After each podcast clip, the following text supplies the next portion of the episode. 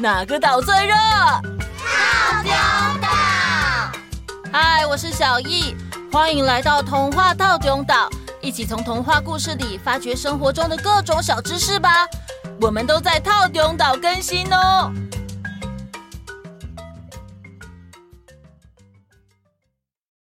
哎嗨，大家好，各位岛民们好。嗨，大家好。哎，奇怪了，怎么不见了？嗯，怎么了？怎么啦？怎么了？你们有没有看到我放在桌上的车轮饼？嗯嗯，什么车轮饼？没有哎，没有哎。嗯，等一下，小艺。是不是你偷吃了我的车轮饼？呃，你怎么知道？嗯，我看到你脸上粘了一块红豆。啊啊啊！好啦好啦，是我吃的啦。我刚刚以为那是饺子姐姐买给大家吃的，所以才会直接吃掉。啊，不过那个红豆口味的车轮饼真的好好吃哦。哦，小易。哎呀，好了好了，你们两个，小易，你虽然不是故意的，但等一下你也要买一块赔给默默，知道吗？好，我知道了。嗯，不过车轮饼是哪里来的点心啊？我出国玩的时候从来没有在其他国家看过呢。车轮饼是源自日本的金川烧，又称纳粹饼。红豆饼是一种和果子哦。是江户时代中期的安永年间，在江户神田的金川桥卖的点心，所以得名。嗯，车轮饼的台语很有趣哦，很多人会叫做公阿贵。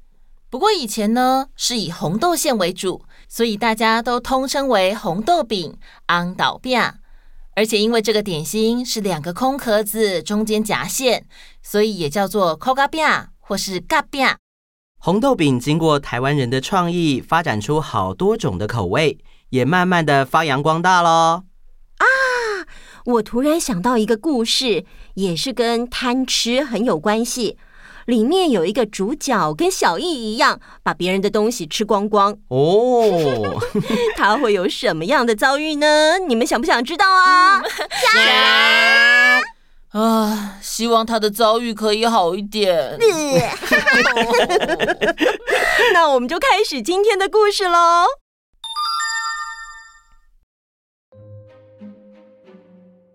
很久很久以前，在山边的小乡村里，住着一对老先生、老太太。平时他们是以砍柴为生，过着十分朴素的生活。有一天，老先生准备出门去山里工作。老婆啊，我到山上去砍柴喽。好啊，路上小心啊！啊，对了，你便当带了吗？哎呀呀呀，还好你提醒我。你看看，我差点都忘了呢。你呀，老是一副少根筋的样子。去卖柴的时候，不会连钱都忘记跟别人收了吧？不会啦！快出门吧，别太晚回来了。好。老先生辛勤的砍柴，不知不觉就到了中午。因为耗费了很多体力，肚子也咕噜咕噜的叫了起来。哎呀！肚子饿了，呃，来吃便当吧。但是啊，老先生一打开便当，却发现里面空无一物，只有一只可爱的小麻雀窝在里面睡午觉。哎呦，这只可爱的小麻雀把我的便当吃完了，肯定吃得很饱，是吧？所以才这么想睡觉，因为这只小麻雀实在太可爱了，所以老先生小心翼翼的把它捧在怀中带回家照顾。你这么小小一只，就叫你雀儿好了，怎么样？好啊！老先生跟小麻雀每一天都一起吃饭、玩耍，相处的非常愉快。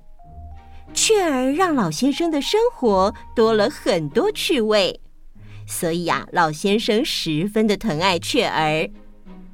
有一天早上，天气看起来不太好，老先生决定自己一个人到山上去砍柴，留雀儿在家里。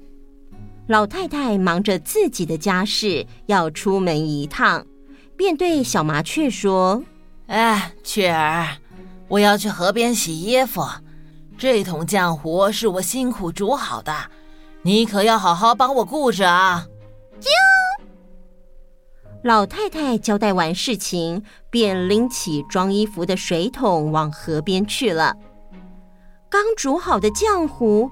不停地散发出阵阵的香味，雀儿情不自禁地在旁边飞来飞去。嗯嗯嗯，好香哦！用米做的浆糊实在太香了，小麻雀终于忍不住诱惑，偷吃了一口。天啊这个东西看起来黏黏糊糊的，怎么那么好吃啊？嘿嘿，再吃一口好了。嗯，嗯，嗯，嗯，好好吃啊！嗯嗯嗯，嗯嗯嗯，再吃一小小口就好了。啊嗯。雀儿觉得浆糊实在太好吃了，不知不觉间，整桶浆糊已经全部被雀儿吃光光。雀儿鼓着肚子，正躺在旁边迷迷糊糊想睡觉的时候，洗完衣服回来的老太太发现，原本满满的桶子，现在空无一物。哎，我的浆糊呢？啊！雀儿这时瞬间恢复清醒，也知道自己闯祸了，一时之间不知道自己该怎么回答老太太，所以她说了一个谎。啊啊啊！就啊啊！刚刚突然跑来一只猫咪，把所有的浆糊都吃光光了。哎呀，这可恶的野猫，每一次赶，每一次来，哎呀，真的。哎，老太太发现小麻雀的嘴上沾着一小坨浆糊，于是生气地说：“嗯，这是什么？根本是你偷吃的吧？这 这可恶的家伙！”啊啊！老太太想到自己费了一番力气才煮好的浆糊被偷吃，竟然还被说谎欺骗。所以啊，她实在是太生气了，就从屋子里拿出了一把剪刀。啊！哎呀，你太过分了，居然还敢说谎骗我！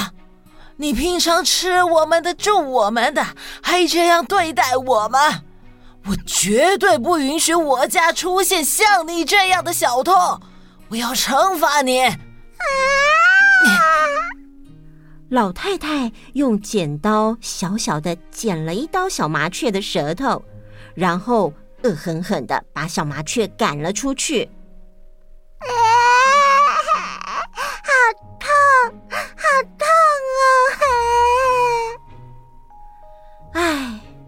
小麻雀虽然做错事了，但是老太太的处罚也太残忍了。于是小麻雀头也不回的。忍着痛，边哭边飞往深山里。傍晚，老先生回来了。啊，你回来啦啊！我回来了。今天的柴卖的还好吗？嘿嘿嘿，我今天啊运气不错哦。经过一户大户人家，他们一次把我所有的柴都买走了。还给了我不少钱呢，所以啊，我就顺路买了些芝麻烧饼回来。这个雀儿最喜欢了。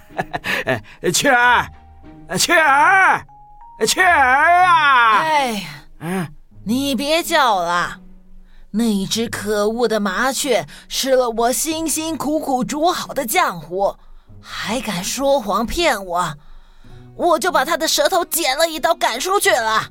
什么？老先生听到这个消息非常震惊，顾不得自己的疲惫，着急的跑出去寻找小麻雀。雀儿，雀儿，你在哪里呀？老先生一路往深山里走去，在路上他遇到了一位养牛的人。请问一下，你有看到一只舌头受伤的小麻雀飞到这附近吗？小麻雀，嗯，只要你喝下七杯洗牛的水，我就告诉你。好。老先生毫无迟疑，咕噜咕噜的喝完。养牛的人便说：“他应该就在前面养马的人家里。”老先生接着来到养马的人家，同样询问小麻雀的下落。养马的人说：“只要你喝下七杯洗马的水，我就告诉你。”好。老先生毫无迟疑，咕噜咕噜的喝完。养马的人说：“他应该就在前面种菜的人家里。”于是老爷爷再次向种菜的人询问小麻雀的下落。种菜的人说：“啊，只要你喝下七杯洗菜的水，我就告诉你。”好。老先生依然毫无迟疑，咕噜咕噜地喝完。种菜的人说。他应该就在前面的竹林里啊！谢谢，谢谢你啊！哎呀，雀儿，你到底在哪里啊？老先生一路奔波，走进了竹林，然后，我们下回待续。我我有问题，嬷嬷，请说。什么是浆糊？哇，这是一个好问题哦。在现代的粘胶，比如说白胶、胶水、口红胶都还没有发明的时候，大家需要粘纸张、春联这种比较轻薄的东西，所使用的粘着工具就叫做浆糊。哦，我知道浆糊，但是我不知道为什么浆糊的做法是用煮的。浆糊传统来说是一种以糯米或其他富含淀粉的谷物为主原料所制成的天然粘合剂。嗯，以前的做法通常是将米或是其他谷类磨成粉之后加水煮，煮到整锅糊糊的，越来越粘稠，水分慢慢煮到蒸发变少，等到适合的粘度，浆糊就做好了。不过浆糊的粘性有限。纯天然的浆糊摆久了还会发霉，渐渐的，人们就发明更多便利的粘胶来取代浆糊了。哦，原来如此。好的，时间差不多啦，我们今天的故事就先到这里喽。大家出门的时候要继续维持防疫好习惯哦。戴口罩的时候一定要戴好。平常在外面，手手不要乱摸东西，也不要乱摸口鼻，也要记得勤洗手手。除此之外，也要帮我们按五颗星星。